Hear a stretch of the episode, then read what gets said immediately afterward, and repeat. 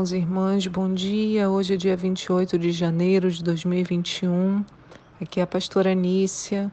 Temos três textos hoje para nossa meditação: Êxodo 16, Oséias 3 e Colossenses 3, do 18 até o finalzinho, no 4, no versículo 18.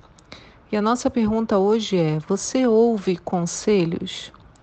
A verdade é que tem gente que não gosta de ouvir conselhos. Quando alguém começa a falar, parece até que a pessoa desliga, ouve, mas nada retém, né? Na verdade, nem ouve, né? Em alguns casos.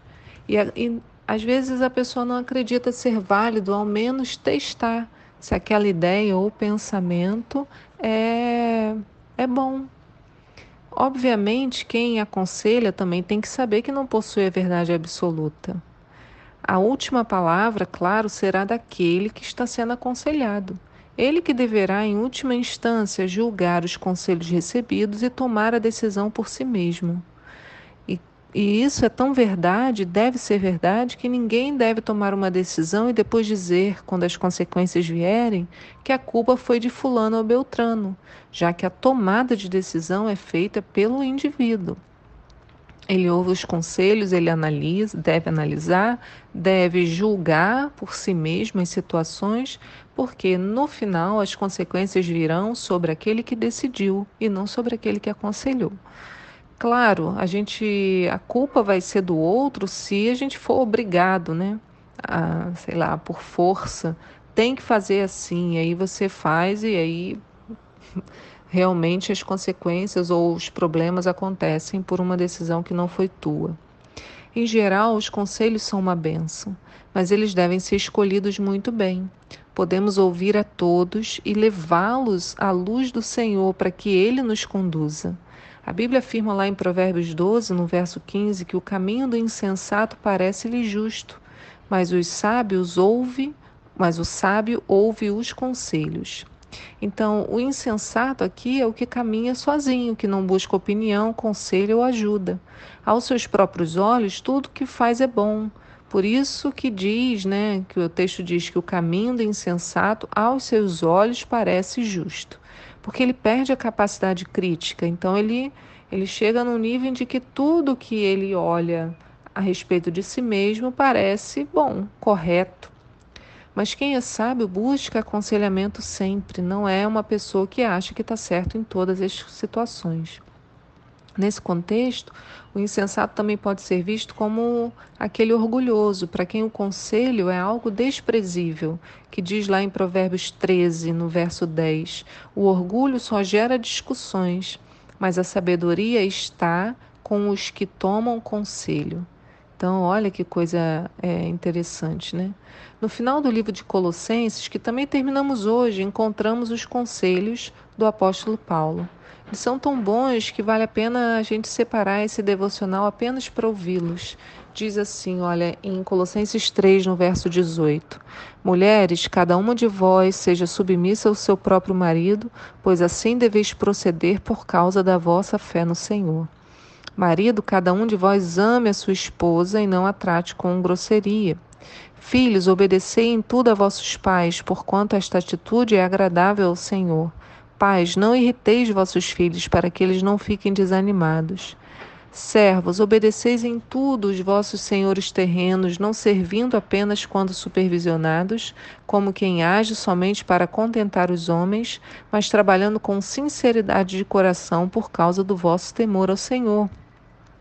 E tudo quanto fizerdes, fazei-o de todo o coração, como para o Senhor e não para homens, conscientes de que recebereis do Senhor a recompensa da herança. E a Cristo, o Senhor, que estáis servindo, é a Cristo. Pois quem agir de forma injusta receberá o devido pagamento da injustiça cometida, e nisto não há exceção para pessoa alguma.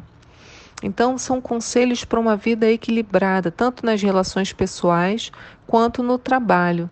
Né? Quando ele diz: Olha, fazei-o de todo o coração para o Senhor e não para homens, mesmo sendo um servo. Né? Quando ele fala das mulheres, esse é um assunto que a gente poderia tirar um, um devocional para tratar. Né? É, vai falar de mulheres e maridos, do comportamento de cada um, e aí toda vez que fala essa palavra submissa, algumas mulheres né, se contorcem. Mas por quê? Porque a, a, submissão ela não significa um estar de baixo, um ser menor, né? Mas é de uma, um compartilhamento da missão. E quando o marido desempenha o seu papel de proteção, de acolhimento, de ser amoroso, a mulher não tem dificuldade de caminhar ao lado dele. Então, muito do feminismo hoje vem também de, um, de muitos homens deixando seus papéis de lado, né, de proteção, de cuidado. Então, assim, há um desequilíbrio total que a gente precisa, à luz da Bíblia, conversar um pouco mais. Mas no continuando em Colossenses 4, no versículo 1 diz: Senhores, tratai vossos servos de modo justo e equânime, sabedores de que também vós tendes um Senhor no céu. Quer dizer, olha, senhores, você trate seu servo bem, porque essa sua relação com seu servo, ela a, su, a sua relação com Deus é a mesma. Então, você pode ser castigado pela maneira como você lida com aqueles que estão abaixo de você. Perseverai na oração, vigiando com ações de graça. Veja, ele está falando para senhores, então, mesmo no meu trabalho, eu posso trazer o lado espiritual, eu posso todos os dias orar pelos meus funcionários, ainda que eu não ore na frente deles, mas eu posso colocar aquele meu ambiente de trabalho diante do Senhor. Rogai ao mesmo tempo, de igual maneira, por nós, para que Deus abra uma porta para a nossa mensagem, a fim de que possamos proclamar o mistério de Cristo pelo qual estou preso. Orai para que eu consiga manifestá-lo francamente como me cumpre fazê-lo. Portai-vos com sabedoria para os que são de fora, aproveitai ao máximo todas as oportunidades, e a vossa maneira de falar seja sempre agradável e bem temperada com sal, a fim de saberdes como deveis responder a cada pessoa. Olha que quantos conselhos, né? Se a gente a gente deveria ouvi-los todos os dias para eles fazerem parte da nossa vivência, uma fala agradável que sabe responder em qualquer situação, né? É, isso é o que Paulo vai aconselhando, que vem da parte do Senhor para nós também pensarmos e refletirmos sobre a nossa própria vida. Que esses conselhos encontrem abrigo no seu coração. Que o Senhor te abençoe no dia de hoje, você esteja cheio da presença de Deus. Fique na paz. Tchau.